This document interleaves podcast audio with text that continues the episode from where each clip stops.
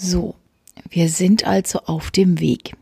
Badia, wo das Objekt der Begierde meines Mannes auf ihn wartet und auch der noch Besitzer ist etwa zehn Fahrminuten mit dem Auto von unserem Ort entfernt. Eigentlich könnte man über die Felder, über die Berge, quer durch, geradeaus nach Badia gelangen. Geht natürlich nicht, weil eben Berge, Felder, Wiesen, Wälder, alles dazwischen steckt. Einmal bergunter, einmal berghoch. Das heißt für uns außen rumfahren durch eine wunderschöne Landschaft in Umbrien, die uns im Übrigen viel besser gefällt als die Toskana. Umbrien ist einfach viel, viel abwechslungsreicher, was die Landschaft anbelangt.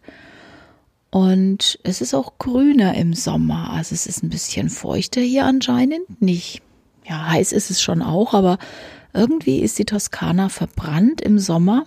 Zur selben Zeit ist es in Umbrien aber grün. Also alles in allem gefällt es uns in Umbrien besser. Aber das ist Geschmackssache. Jeder hat so seine Vorlieben.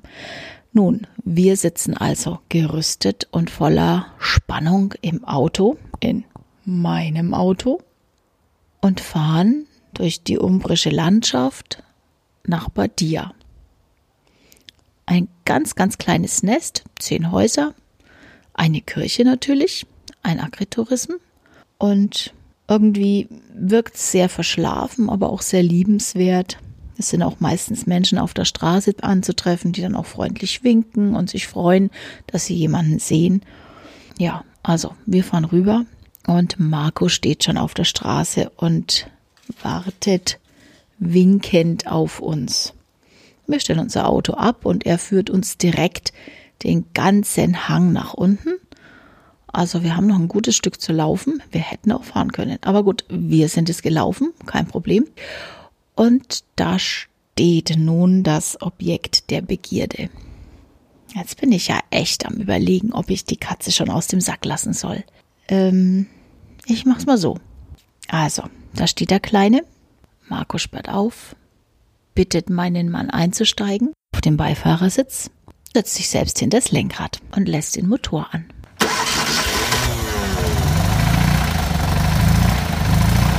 Na, habt ihr erraten, um was es geht?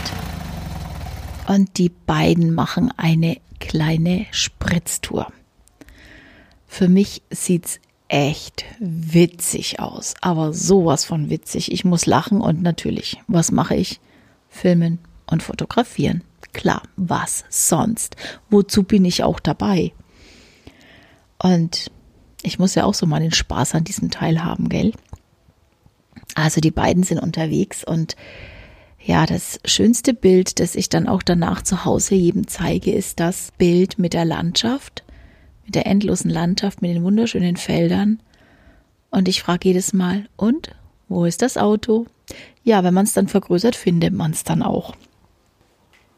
Falls ihr den Podcast über den Blog hört, über Heikes Stadtgeflüster, dann seht ihr bei dieser Episode dieses Bild. Ich werde einen Titel drunter schreiben, Suchbild, damit ihr wisst, von was ich spreche und auch so einen Eindruck bekommt, um was es hier geht. Nun, man sieht ihn nicht, aber man hört ihn. Es tockert über das ganze Tal. Ich nenne es jetzt einfach mal Tal. Oder Feld oder was auch immer. Also durchs ganze Land. Es ist einfach witzig anzuhören. Ne? Und dann kommen sie auch schon wieder angetockert.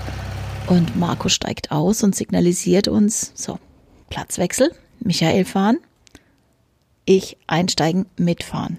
Und dann geht's schon los rumrühren, krach, krach, hoppel, hoppel, nochmal rumrühren. Ah, man muss Zwischengas geben. Ja, und irgendwann hoppeln wir dann auch von dannen und schaffen es direkt auch ein Stück weit flüssig zu fahren. Natürlich lache ich erstmal laut und sage, du musst ja erst das Fahren lernen. ähm, ja, auf die Frage, ob ich das Auto dann auch mal fahren würde, habe ich dann mal ganz spontan gesagt, nö, wieso? Ich liebe Beifahren, das weißt du doch.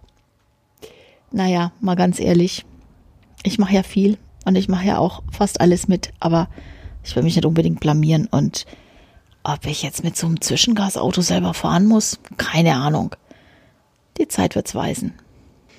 Nun, wir machen unsere Probefahrt, kommen zurück. Die Augen des Mannes strahlen immer noch.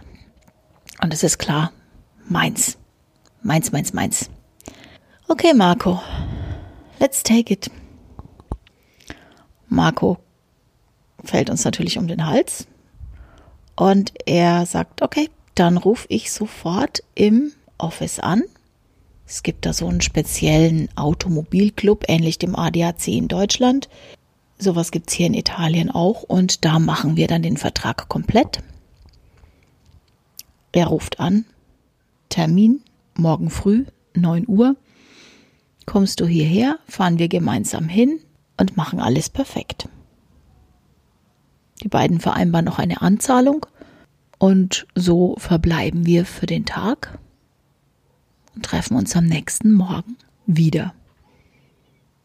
Und an der Stelle wünsche ich euch eine schöne Woche. Fortsetzung folgt. Tschüss, eure Heike.